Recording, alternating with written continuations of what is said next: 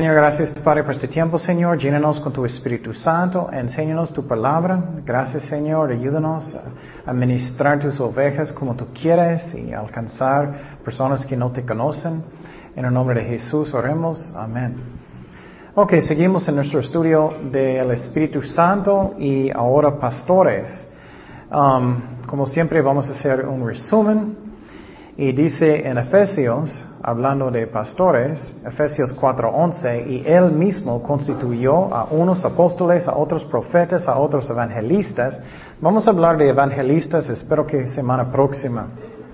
A otros pastores y maestros a fin de perfeccionar a los santos para la obra del ministerio, para la edificación del cuerpo de Cristo.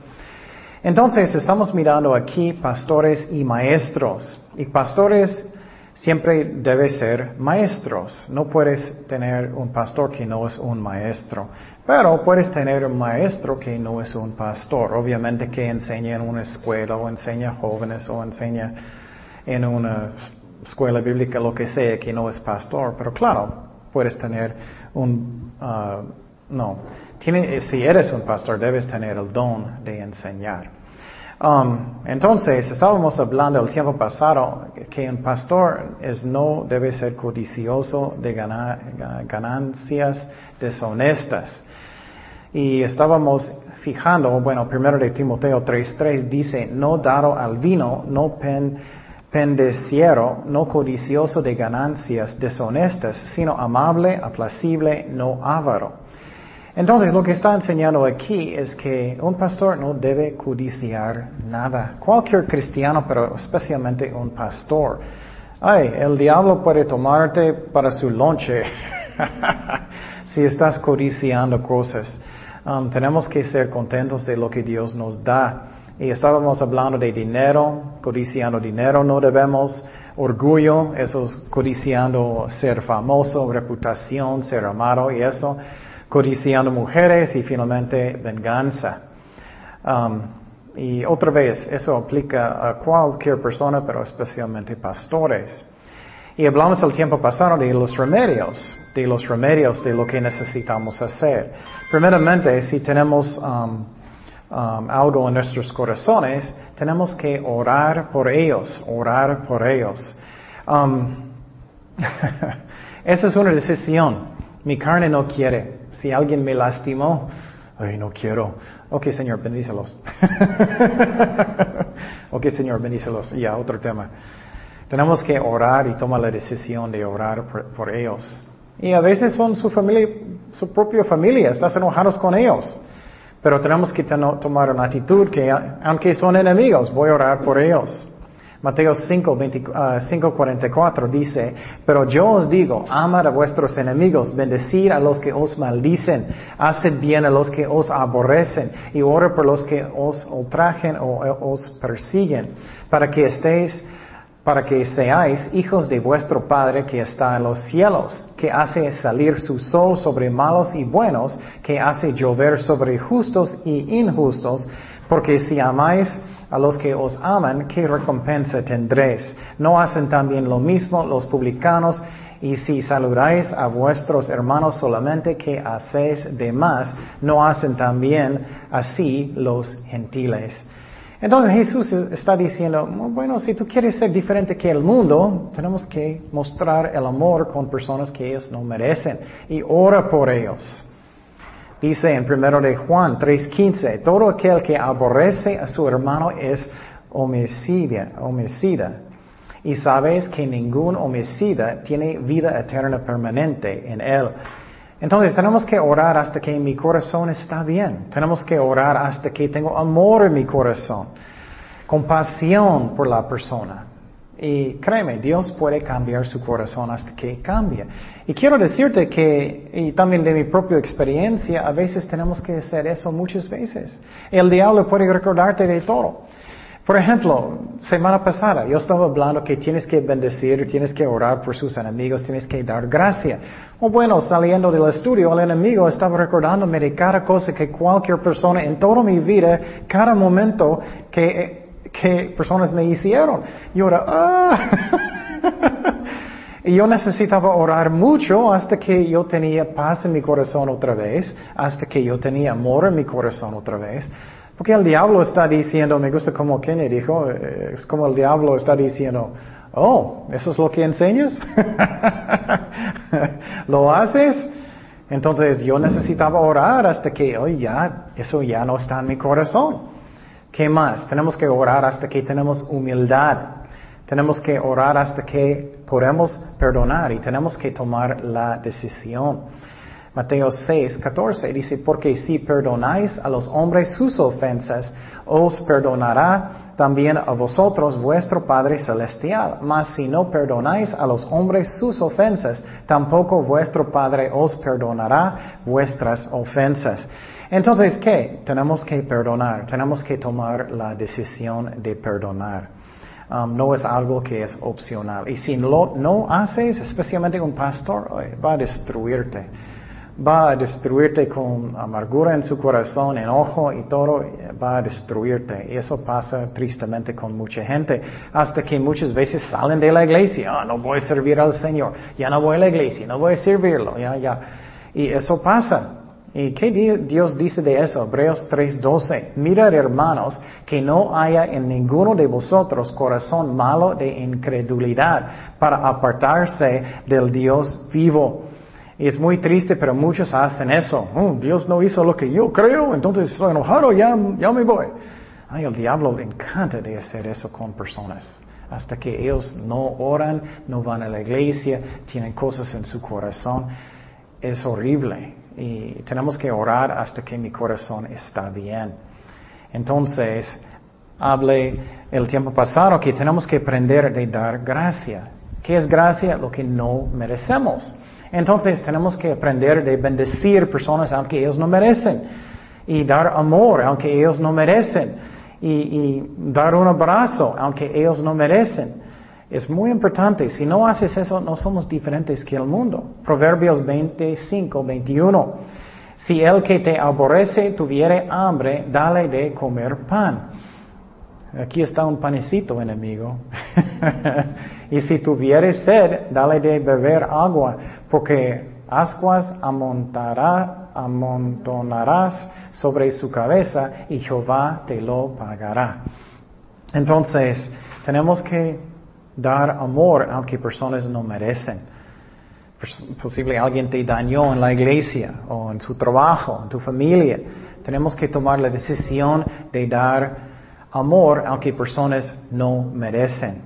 Dice en Romanos 12, 14, bendecid a los que os persiguen, bendecid y no maldigáis. Entonces, eso es lo que Dios quiere, que aprendamos. Y muchas veces Dios va a poner personas en nuestro camino a propósito para que aprendamos eso.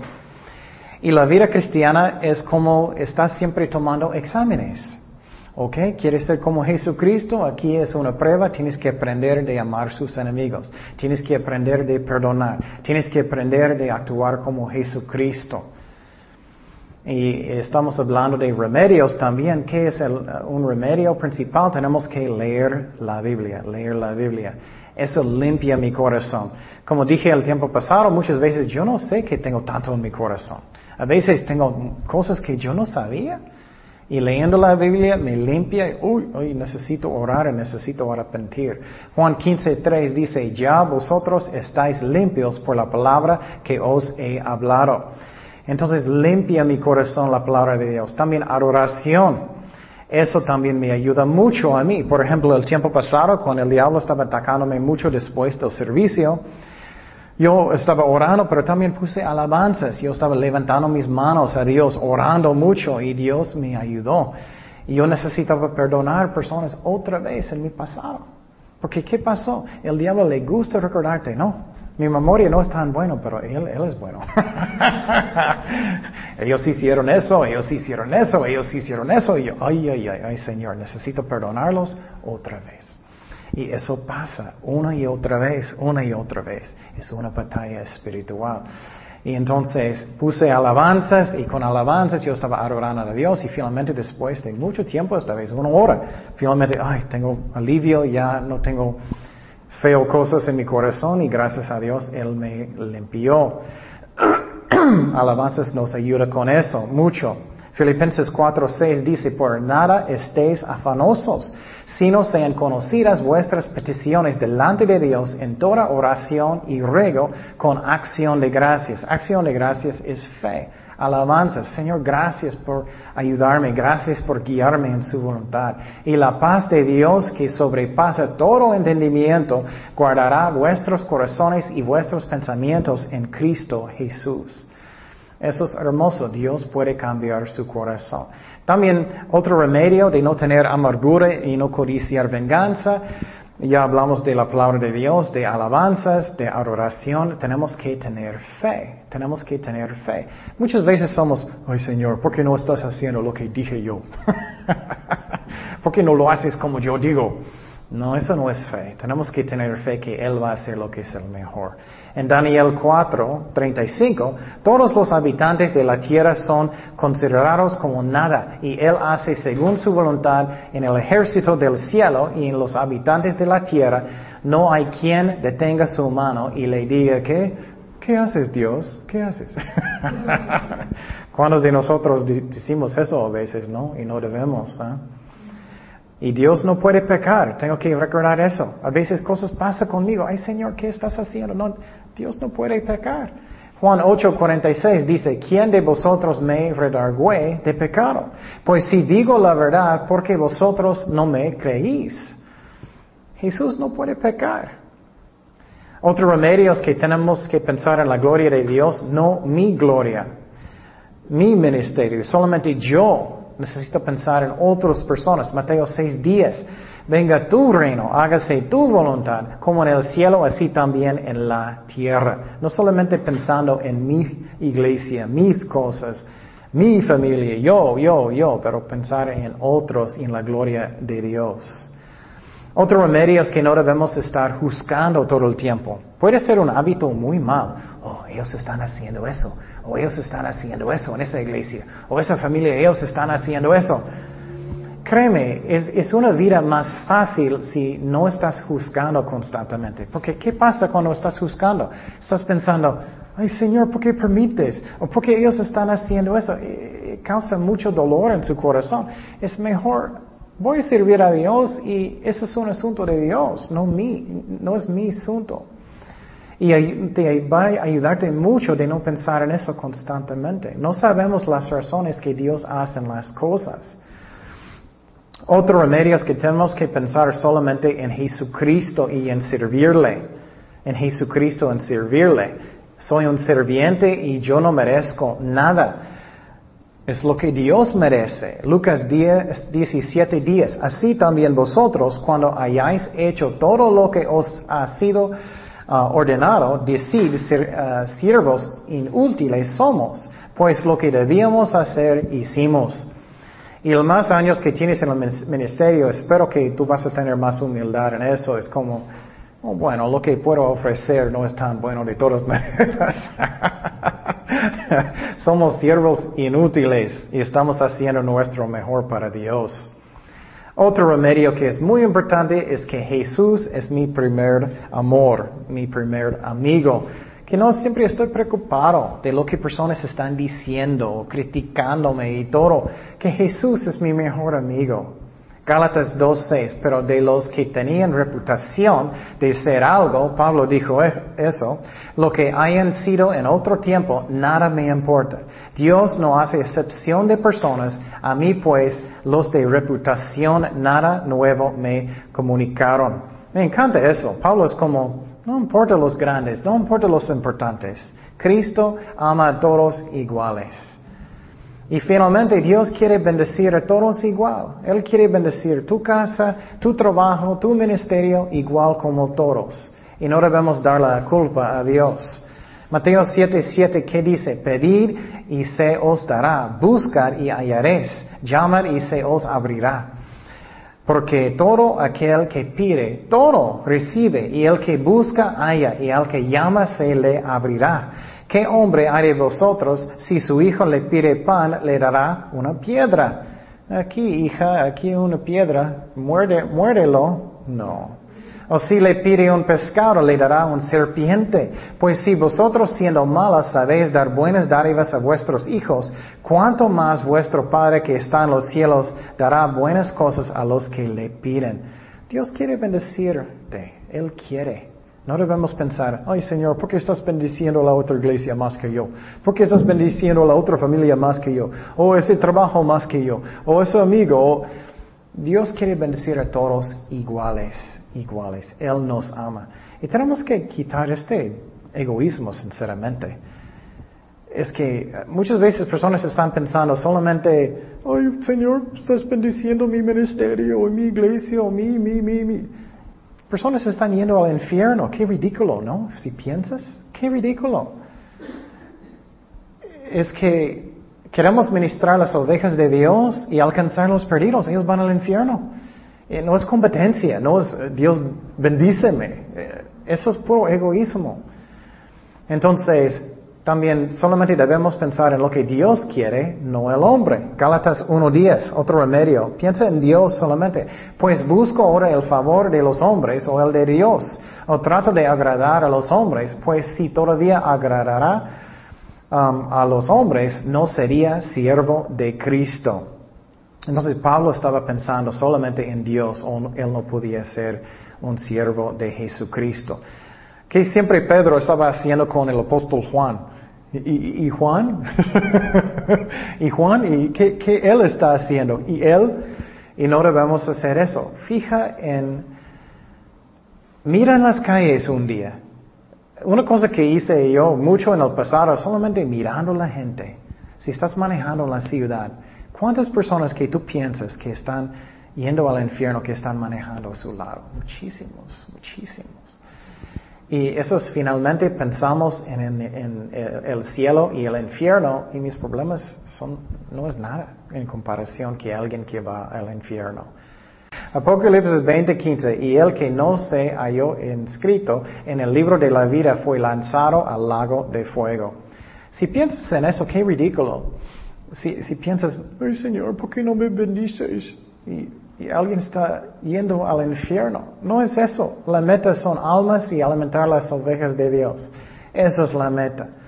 Y personas que tienen mucha amargura en su corazón y Señor, ¿por qué permiten tantas cosas pasar conmigo y tantas pruebas y eso? No es, no, no es nada en comparación del infierno. Y claro, Dios quiere darnos consuelo, quiere bendecirnos, pero no es nada en comparación. Ok, seguimos. Próxima cosa, el requisito de pastores o cualquier cristiano. Leímos otra vez primero de Timoteo 3.3. No dar al vino, no pendenciero, no codicioso de ganancias deshonestas. Vamos a hablar de eso, ganancias deshonestas. Sino amable, aplacible, no avaro. Um, tristemente, um, algunos pastores mienten. Y mienten, algunos mienten mucho. Ellos pueden mentir de cualquier cosa. Oh, 300 personas aceptaron al Señor, gloria a Dios. oh, oh, 5 mil vinieron y son mentiras para ganar dinero o algo. Um, tenemos que decir la verdad. Cualquier persona, pero especialmente pastores. Colosenses 3.9 dice, no mintáis los unos a los otros habiendo despojado del viejo hombre con sus hechos. Entonces no debemos mentir, especialmente pastores. Y, algunos pastores siempre están um, exagerar todas las cosas, como y deja el Espíritu Santo, no necesitas como causando emocionalismo y todo eso. Bueno, muchos Muchos lo hacen como es un show, ellos quieren causar mucho emocionalismo, es una forma de mentir porque es como estás manipulando a la gente y no debemos hacer eso. Pero muchos pastores como manipulan la gente, como manipular, sí. Y uh, es una forma de mentir porque no es honesto con las ovejas de Dios. Um, y eso no es necesario. Por ejemplo, cuando Pablo estaba trabajando en el libro de Hechos en, sus viajes misioneros, él era, ay, eso está pasando, eso, solamente Dios estaba trabajando y, y, personas van a saber lo que está pasando. Entonces, un pastor debe dejarlo con Dios y, y tener cuidado de mentiras y eso. Y algunos pastores toman crédito de lo que otras personas están haciendo. Ay, tenemos 500 iglesias y estamos haciendo mucho. Es como, bueno, otras personas están haciéndolo con Dios y tenemos que tener cuidado en lo que estamos diciendo. Um, ¿Y quién es el uh, padre de la mentira? El diablo. Juan 8:44, ¿qué dice? Vosotros sois de vuestro padre el diablo y los deseos de vuestro padre queréis hacer. Él ha sido homicida desde el principio y no ha permanecido en la verdad, porque no haya, hay verdad en él. Cuando habla mentira, de suyo habla, porque es mentiroso y padre de mentira. Ay, qué fuerte, ¿no? Jesús dijo eso. Entonces, es muy importante de decir la verdad con Dios. Es muy importante. ¿Qué es Jesús? Él es la verdad. Juan 14, 6 dice, Jesús le dijo, yo soy el camino y la verdad y la vida. Nadie viene al Padre sino por mí. Entonces, es muy importante a Dios que decimos la verdad en el ministerio especialmente. Um, dice en Apocalipsis 21, 8, me gusta este ejemplo porque la mentira no es un asunto que es chiquito. Muchas personas dicen, ah, es un mentirita bonita, es un mentirita santo o algo, o blanca. Apocalipsis 21, 8 dice, pero los cobardes y incrédulos, los abominables y homicidas, los fornicarios y hechiceros, los idólatras y todos los que mentirosos, wow, tendrán su parte en el lago con fuego y azufre, que es la muerte segunda. Entonces, mentiras no es algo chiquito para Dios, no es. Entonces tenemos que decir la verdad en el ministerio. En Efesios 4:25 dice, por lo cual, desechando la mentira, habla verdad cada uno con su prójimo, porque somos miembros los unos de los otros. Y lo triste es muchas veces pastores mienten para cubrir cosas que están pasando en la iglesia, a veces mienten. Y tenemos que orar cómo hacer las cosas como Dios quiere. Otra forma de mentir es no guardar tus palabras. Um, tenemos que cumplir lo que decimos. Y claro, a veces fallamos, pero eso no debe ser constantemente. Debemos guardar nuestras palabras, palabras que somos fieles. Mateo 5, 37 dice, pero sea vuestro hablar sí, sí, no, no, porque lo que es más de esto, del mal procede o del diablo. Ah, yo recuerdo cuando yo era misionero en Tacate, es que muchas veces fuimos para invitar a la gente en la ciudad de, ah, de ir a la iglesia en la mañana los domingos. En el principio hicimos eso. Y siempre la gente estaba diciendo, oh, en la tarde, en la tarde, porque teníamos un servicio en la tarde. En la tarde. Puras mentiras. En la tarde, vamos en la tarde. Oh, ok, qué bueno. No, Dios no le gusta eso. Entonces, y mira las palabras fuertes de Jesús de la mentira. Juan 8:54. Respondió Jesús, si yo me glorifico a mí mismo, mi gloria nada es. Mi Padre es el que me glorifica, el que, vos, ah, el que vosotros decís que es vuestro Dios, pero vosotros no le conocéis, mas le conozco. Y si dijere que no le conozco, sería que mentiroso como vosotros. Uh, wow. Jesús dijo eso directamente. Ustedes son mentirosos. Wow. Pero le conozco y guardo su palabra.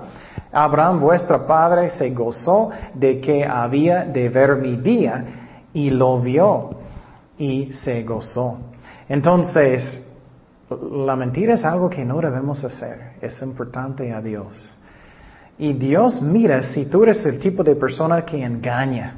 Jesús mira, si tú eres el tipo de persona que engaña, que mienta, este tipo de persona. Mira las palabras de Jesús, eso es muy interesante a mí.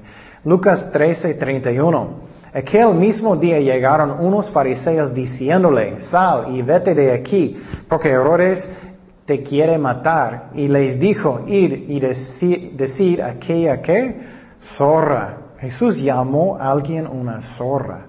He aquí, echo fuera demonios y hago curaciones hoy y mañana. Al tercer día termino mi obra. Wow.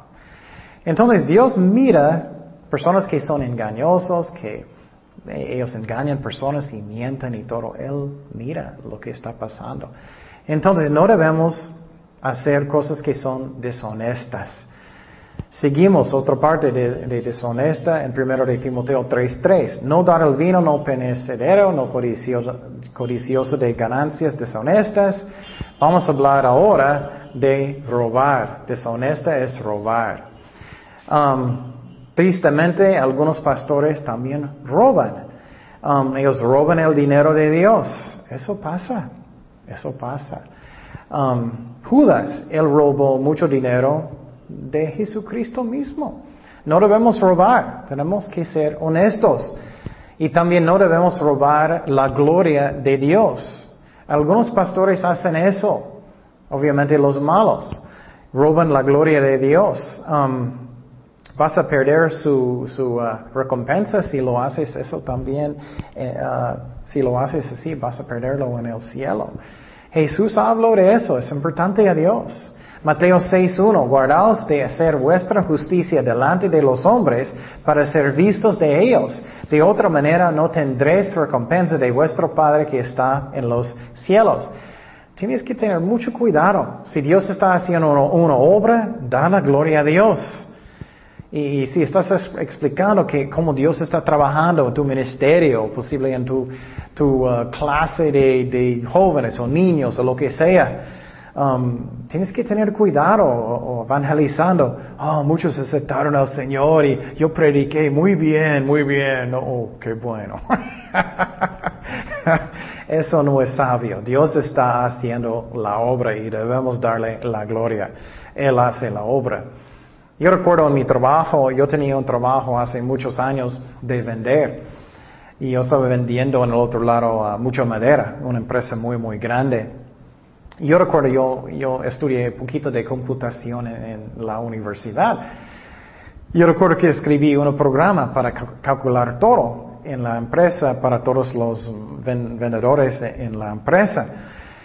Y yo recuerdo que finalmente cuando terminé, yo fui para presentarlo al jefe y uno de los otros vendedores, él en el momento, él entró conmigo y él dijo antes que yo era, él dijo, mira lo que hicimos. y ahora, ¿qué? Y yo dije, tú no hiciste, yo hice. Yo estaba programándolo por semanas y yo no podía creer lo que él tenía, podía ser tan malo. Y él dijo, mira lo que hicimos. no, no, no, no. Es lo mismo con Dios. Dios no le gusta si tú estás diciendo lo que Él hizo. Él hace la obra. Dios no le gusta que tú robas su gloria, uh, crédito de lo que Él hizo. Mira lo que pasó en este ejemplo. Hechos 12, 21. Errores. Lo que pasó con Él. Un día señalado, Uh, errores, vestido de ropas reales, se sentó en el tribunal y les arengó. Y el pueblo aclamaba gritando, voz de Dios y no de hombre. Al momento un ángel del Señor le hirió, por cuanto no dio la gloria a Dios y expiró como de, y expiró comido de gusanos. Wow. Eso es una muestra que Dios no quiere que tú robas tu su gloria, ¿no? Y obviamente él no siempre hace eso inmediatamente, pero no es sabio, no es sabio, no le gusta y entiendo. Otro ejemplo es Nebuchadnezzar, que no puedo decir, Nabu. él, estaba, caminando arriba de su reino y él dijo, ah, ese es el reino que yo hice con mi poder. Y Dios le hizo comer zacate por siete años, ¿no? Ah, entonces, Dios no le gusta. Um, y finalmente, el peor de peor, el diablo trató de robar la gloria de Dios y Dios no quiere. Isaías 14, 12 dice, ¿cómo caíste del cielo, oh uh, lucero? Hijo de la mañana. Cortado fuiste por tierra, tú que debilitaste a las naciones. Tú que decías en tu corazón, subiré al cielo, en lo alto, junto a las estrellas de Dios, levantaré mi trono y en el momento del testimonio me sentaré. A los lados del norte, sobre las alturas de las nubes subiré y seré semejante al Altísimo. Mas tú, derribado, eres, eres hasta el Seol, a los lados del abismo. Entonces, eso es el efecto no es sabio de robar la gloria de Dios. Y Él no siempre va a castigarte inmediatamente, pero va a pasar, va a pasar si no arrepientes. Entonces no debemos, esos son requisitos de un pastor y cualquier cristiano. Seguimos, primero de Timoteo 3.3, otra vez, sino amable, aplacible, no avaro. Entonces, un pastor debe ser amable. Um, es muy importante que personas piensen que ellos pueden acercarte y que no vas a atacarles y que ellos no tienen miedo de ti. Algunos uh, pastores demasiado, la gente tiene mucho miedo y eso no está bien. Eh, la gente tiene miedo, mucho miedo del pastor. Respeto está bien, pero uh, no mucho miedo, es demasiado. Gálatas 5:22. Mas el fruto del Espíritu es amor, gozo, paz, paciencia, benignidad, bondad, fe, mansedumbre, templanza. Contra tales cosas no hay ley.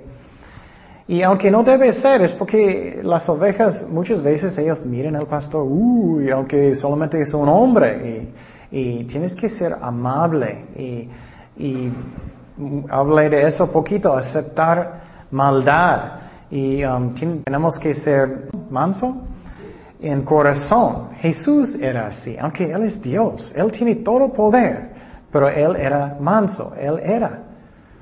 Uh, Mateo 12, 20, que dice, la caña cascara no quebrará y el pábilo que humea no apagará, apagará hasta que saque a victoria el juicio.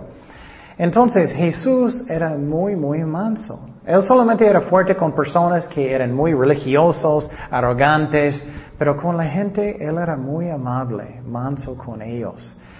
Y a veces uh, un pastor necesita ser fuertes y hacer disciplina, pero tenemos, aunque es disciplina, tenemos que hacerlo en el amor también. Um, es muy importante porque las ovejas no entienden y personas que vienen de la calle no entienden. Primero de Pedro 3.9 dice, no devolviendo mal por mal, ni maldición por maldición, sino por el contrario, bendiciendo, sabiendo que fuisteis llamados para que heredáis bendición. Tenemos que tener cuidado y, cuidar, y aceptar maldad muchas veces. Es que en una manera es chistoso, en una manera es, es muy raro, es que he tenido personas diciéndome cosas a mi cara y ahora, si yo estaba en el mundo voy a decir, decir algo malo, pero muchas veces tengo que aceptarlo y decir, oh, Dios te bendiga, Dios te guía y eso es como debe ser. Y a veces Dios permite esas cosas para que tú aprendes. Jesús era así. Y personas a veces están hablándote mal y tienes que aceptarlo. Y claro, Um, puedes decirles eso no está bien y explicarles bien en el amor de Dios, pero no puedes actuar como ellos. Eso no, no debe ser. Hechos 3, perdón, Hechos 8, 32. El pasaje de la escritura que leía era este, como oveja a la muerte fue llevado y como cordero mudo delante del que lo trasquila, así no abrió su boca. Eso es increíble. El Hijo de Dios que tiene todo poder, ellos estaban golpeándolo. Él era manso. Él no abrió su boca. Mateo 26, 62. Y levantándose el sumo sacerdote le dijo, ¿no respondes nada? ¿Qué, qué eh, testifican estos contra ti? Y Jesús no dijo nada. Entonces a veces cosas van a pasar, personas van a insultarte a su cara. Y ellos piensan, tú eres un pastor y tienes que aceptarlo. Y sinceramente, en una manera necesitas. Y claro, a veces tú puedes regañar con el amor de Dios y explicar a las personas. Pero es muy importante que aceptamos a veces maldad. Esa es la razón Jesús dijo, si alguien va a golpear tu mejilla, ¿qué? Dar la otra. Y no siempre debemos hacer eso, no siempre, pero muchas veces que sí, cuando Dios guía, es muy importante. Um, primero de Timoteo 3:4 dice que, eh, hablando de pastores, que gobierne bien su casa, que tenga a sus hijos sujeción con toda honestidad, pues el que no sabe gobernar su propia casa, ¿cómo cuidará de la iglesia de Dios? ¿Qué significa eso? bueno, ya hablamos, um, no quiero ofender, a nadie, pero um, a mí la Biblia enseña claramente que un pastor um, debe ser un hombre, no una mujer. Y lo que está enseñando aquí es que un hombre es como un pastor de su casa y también de la iglesia si él es un pastor. Y uh, si un pastor no tiene su casa en orden, ¿cómo puede tener la iglesia en orden? Porque él es como, no como exactamente como papá de la iglesia, pero él es como cuidando ellos, como una familia. Y entonces uh, él necesita tener orden en su casa. Si él no puede hacer eso, ¿cómo él puede hacerlo en una iglesia con mucha más gente? Um, no es uh, algo lógico. Efesios 5:22 dice, las casadas estén sujetas a sus propios maridos. Esa es la orden que Dios dijo. No es que uh, hombres son mejores que mujeres, no es cierto. Es la orden que Dios dijo como al Señor, porque el marido es cabeza de la mujer, así como Cristo es cabeza de la iglesia, la cual es su cuerpo y Él es su Salvador. Así que como la iglesia está sujeta a Cristo, así también las casadas lo estén a sus maridos en todo. Entonces, ese es un ejemplo que Él está diciendo, si no hay orden en su casa, ¿cómo vas a tener orden en la iglesia? Um, eso es la, y por ejemplo, en la casa, uh, el, hombre debe ser el pastor de la casa, con amor, no un dictador que es feo, pero como Cristo, que es un serviente, pero el líder, el pastor de la casa, y la mujer uh, debe someter a su esposo en el amor de Dios, um, y, también sus hijos deben estar um, obedeciendo a sus papás. Y obviamente ni un caso es perfecto, perfecto, sabemos eso. Pero esa es la orden que Dios dice. Y, uh, por ejemplo, si el pastor nunca quiere disciplinar a sus hijos y su casa está loco y sus hijos están yendo hasta las dos de la mañana y no importa, ellos son jóvenes y, no hay orden en la casa, bueno, no van a tener orden en la iglesia. Uh, es, como Pablo está diciendo, no es lógico. Um, entonces, pero obviamente es voluntario. Uh, la esposa debe someter voluntariamente a su esposo. Um, no puede ser un líder si, si ella no quiere. Um, o sus hijos son muy rebeldes, aunque estás disciplinando, es otra cosa. Y eso pasa a veces con pastores. Un hijo puede ser rebelde y, salir de la casa. Eh, ah, eso no es siempre la culpa del pastor. Pero generalmente él está enseñando, debe ser orden y, ah, en la casa, en el amor de Dios. Y eso es como Dios quiere las cosas. Dice en 1 Corintios 14, 40, pero no hágase todo, perdón, pero hágase todo ah, decentemente y con qué? Con orden. Dios le gusta que cosas están en orden y la iglesia también.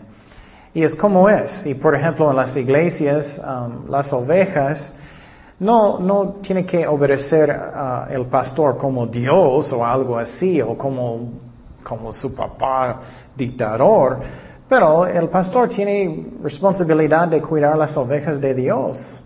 Y, las ovejas sí necesitan obedecer si es algo de, que es de Dios. Y uh, en Hebreos 13, 17 que dice, obedeced a vuestros pastores y, sujetaos a ellos, porque ellos velan por vuestras almas como quienes han de dar cuenta, porque lo hagan con, ah, para que lo hagan con alegría y no quejándose, porque esto no es provechoso. Y eso a veces, y puedes tener un buen pastor que quiere cuidar las ovejas de Dios, pero ellos solamente son rebeldes. Pero claro, puedes tener un pastor que es malo, que están haciendo las cosas malo.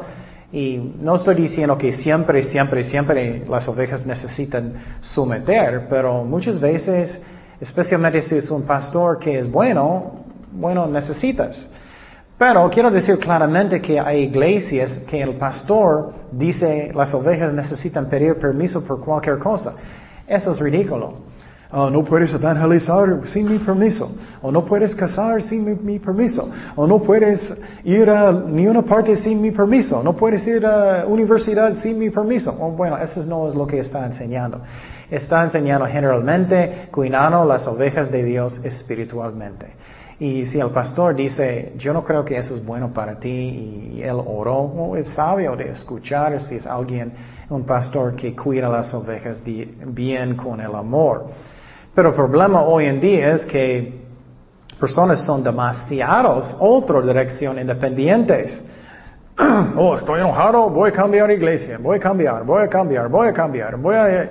Y personas son como conejos, ellos brincan y cambian y cambian y cambian. Y eso no está bien, eso no está bien. Y claro, a veces el pastor está mal y ora. Pero quiero decir que ten cuidado, de, estás haciendo lo que Dios dice. Y, eso pasa muchas veces en, familias también y, personas dicen, oh, yo voy a hacer lo que Dios dice, estoy siguiendo a Dios. espero que estás seguro. busca lo que Dios dice, porque uh, uh, debe estar seguro y si es un buen pastor, él quiere cuidar las ovejas de Dios, él quiere bendecir y él quiere ayudarles. Um, y entonces en la iglesia a veces disciplina es necesario. Pablo está diciendo que um, um, necesitas tener orden. Y disciplina en la iglesia sí es a veces necesario. Y hoy en día es muy, muy difícil porque muchas veces personas se enojan y, su abuelito trabaja con los niños y otro está en uh, limpieza, otro está en otra parte y, uno hizo algo malo y uno uh, está castigado y todos se enojan y salen. Oh, es mi amigo, oh, es mi familia, oh, vamos a salir y vamos a buscar al otro. Y uh, eso no es sabio y, no es uh, como el cuerpo de Cristo debe funcionar. Y por ejemplo, en, uh, en, la ciudad de Corintio, Pablo, él estaba disciplinando las ovejas de Dios allá. Pero sinceramente yo creo que servía porque no había otros. Esa es mi opinión. No había otras iglesias, ellos no podían, ah, bueno, voy a otro, en otra calle. voy a mirar en el tele. y él estaba disciplinando y, y, disciplina a veces es necesario. No siempre, pero a veces. Tito 2.15, miren lo que dice Pablo hablando con Tito. Esto habla y exhorta y reprende con toda autoridad y nadie te menosprecie. Entonces, está enseñando aquí que a veces el pastor necesita disciplinar y es difícil. Um, quiero decirte que no es algo fácil, siempre hay algo molesto. No existe suficiente disciplina o existe demasiado disciplina. Y muchos pastores no hacen nada de nada y eso no está bien, es muy malo. Y, hasta que um, todos piensan que todo está bien. Um, y personas piensan, oh, el pastor no hace nada, entonces podemos hacer lo que queremos, no importa.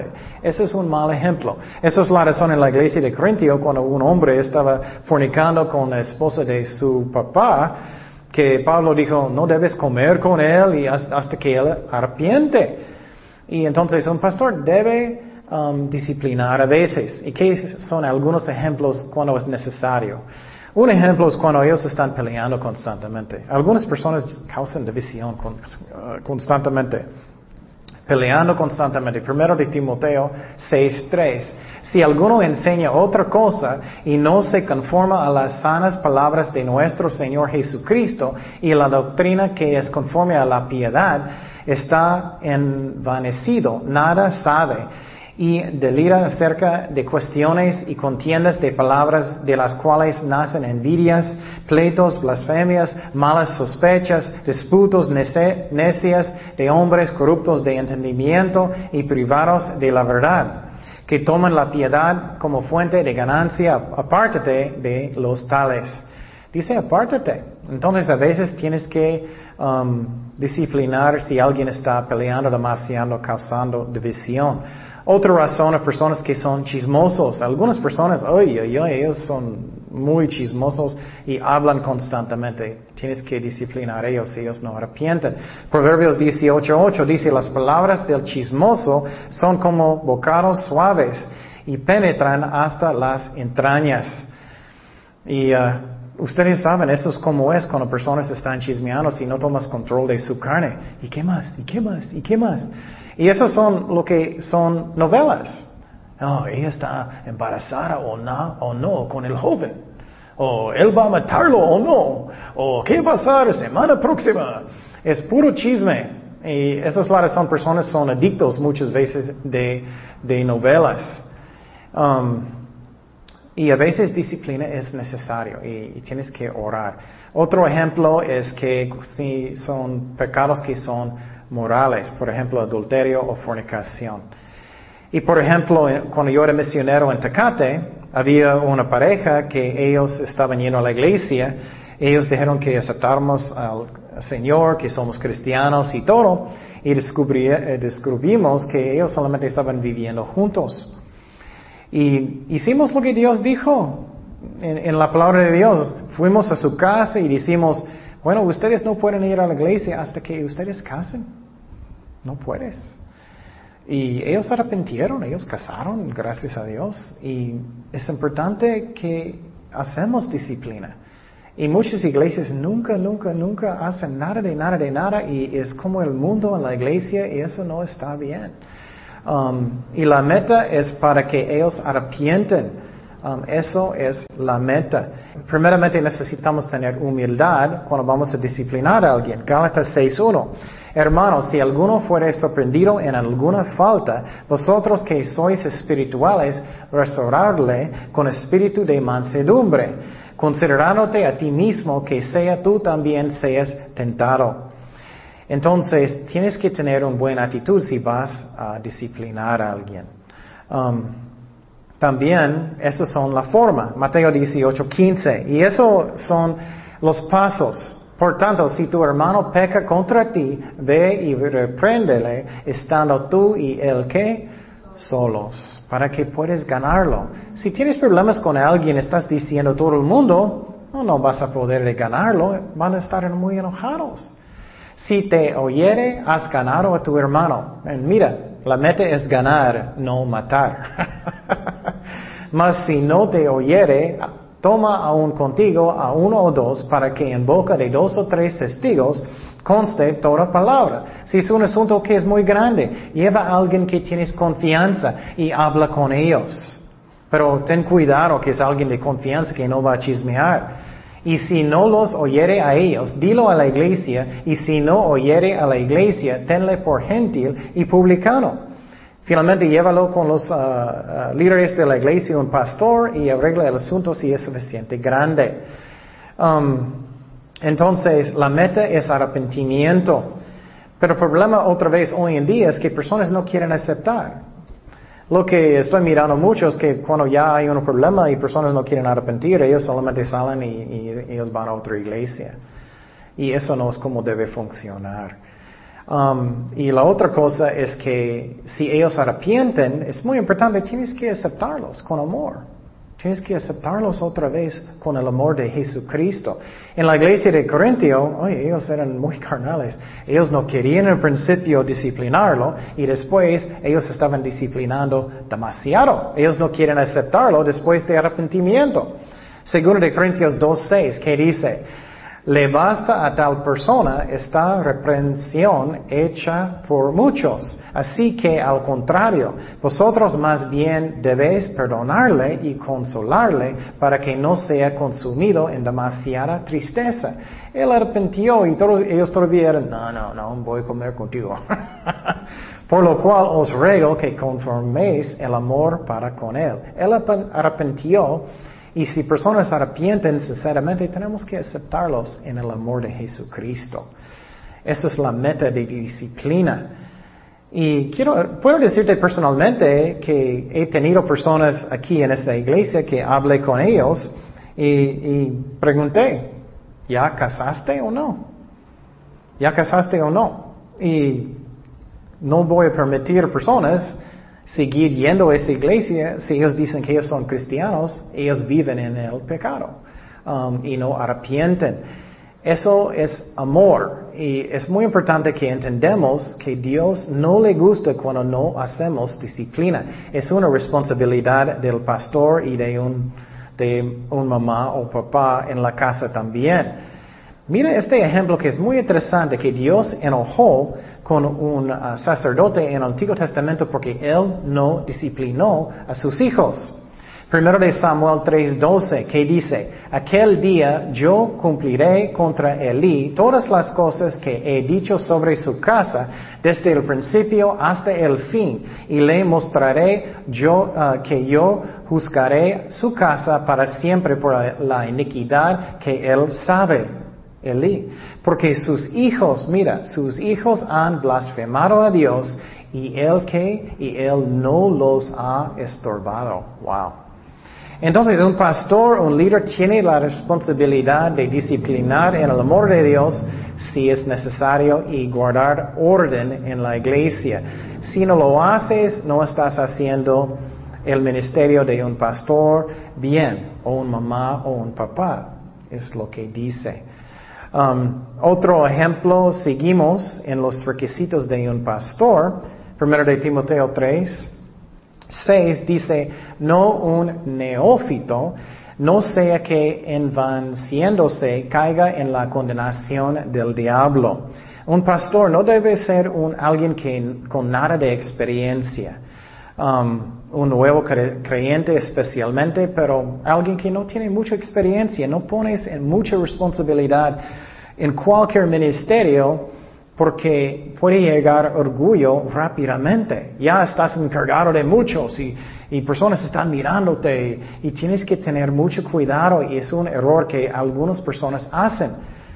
Um, y tienes que tener cuidado. ¿Qué es la razón? Piénsalo lógicamente. Tienes que aprender de negar la carne. Tienes que aprender de caminar con Dios, aunque hay tentaciones que son muy grandes. Tienes que aprender de no aceptar um, la gloria de Dios y no permitir orgullo en su, su corazón.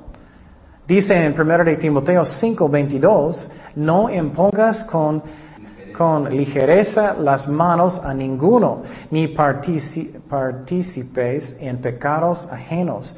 Consérvate puro. Entonces, tienes que tener cuidado. Si tienes alguien en su iglesia que quiere servir a Dios, gloria a Dios. Tienes que empezar poco, poco, poco.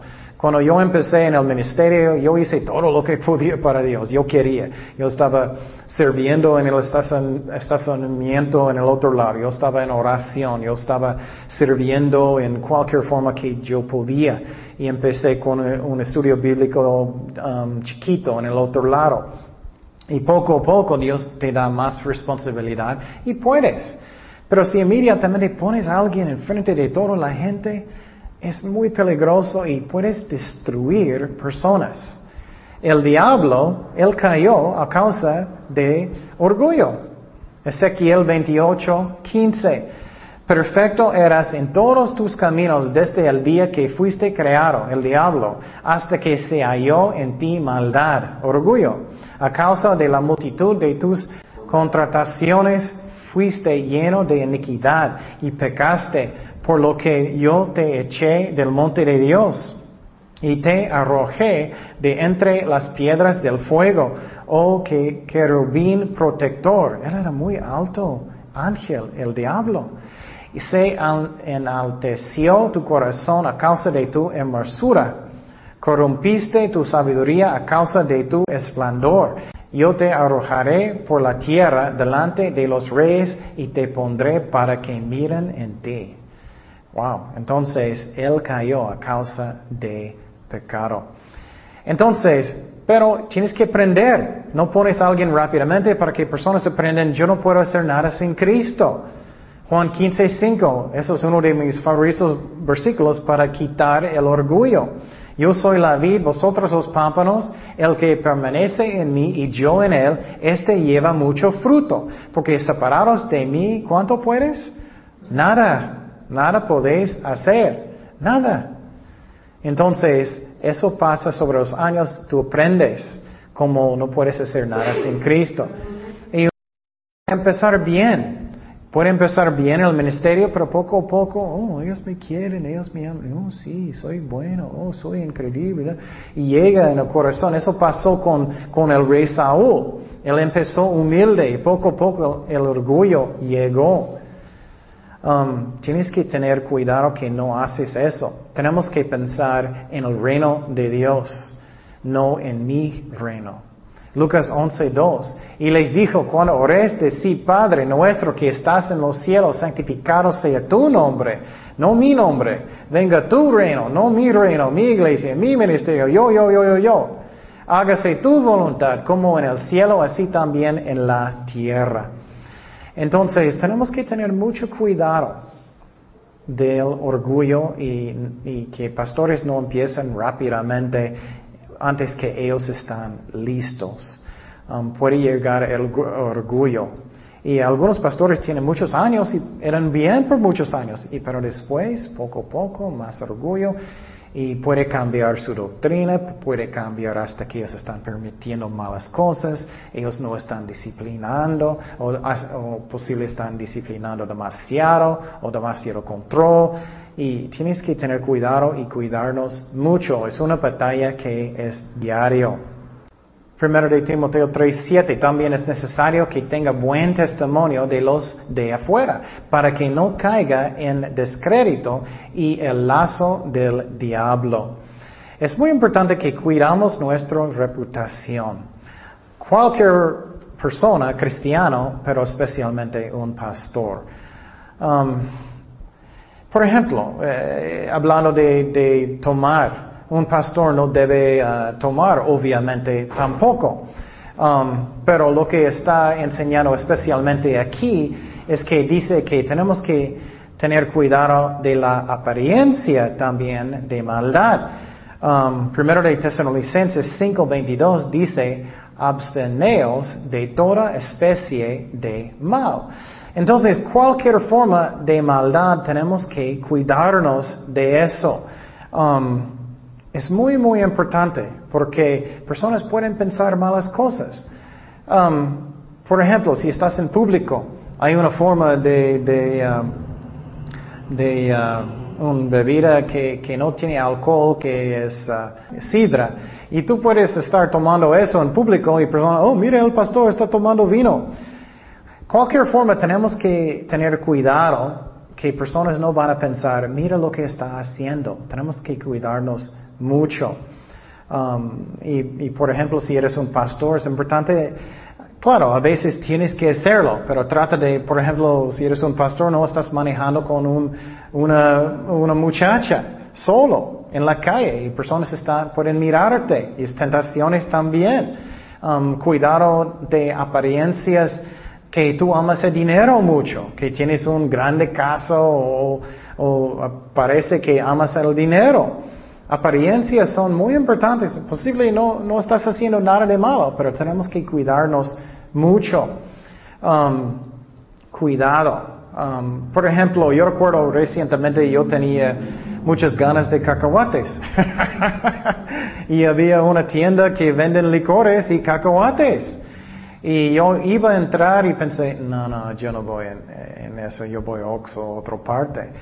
Es que personas pueden mirarme saliendo de un, lugar de, uh, que venden puro uh, licor, alcohol, y pensar, oh, mira, el pastor está tomando en secreto y tenemos que cuidarnos de apariencias mucho. Um, y también hablando de los requisitos de un pastor, esa es otra parte de la Biblia. En Tito, los requisitos, pero mira, es muy parecido de lo que en, uh, ah, aprendimos en estas semanas. El que fuere irreprensible, marido de una sola mujer, otra vez un pastor debe ser un hombre, no mujer. Dice marido de una sola mujer que tenga hijos creyentes y no estén acusados de disolución ni de rebeldía. Otra vez, la casa en orden, porque es necesario que el obispo, pastor, sea irreprensible como administrador de Dios, no soberbio, no iracundo, no dado a vino, no pendeciero, no codicioso de ganancias deshonestas. Ya hablamos de eso. Entonces, es muy importante porque, mira, Dios dijo dos veces en la Biblia y ya hablamos de estas cosas. Um, pero una cosa que quiero uh, uh, um, fijar, ok, entonces dice que como administrador de Dios, eso no estaba en Timoteo. Vamos a hablar de eso, que un pastor debe ser fiel, un mayordomo, pero vamos a hablar de eso semana próxima. Oremos. Señor, gracias Padre por tu palabra, gracias que tú eres fiel con nosotros, guíanos en tu voluntad en todo, Padre. Y Señor, ayúdanos a ser como Jesucristo, aunque no todos somos pastores, que queremos cuidar tus ovejas bien y ser buenos ejemplos de Jesucristo. Gracias Padre por todo, en el nombre de Jesús oremos. Amén.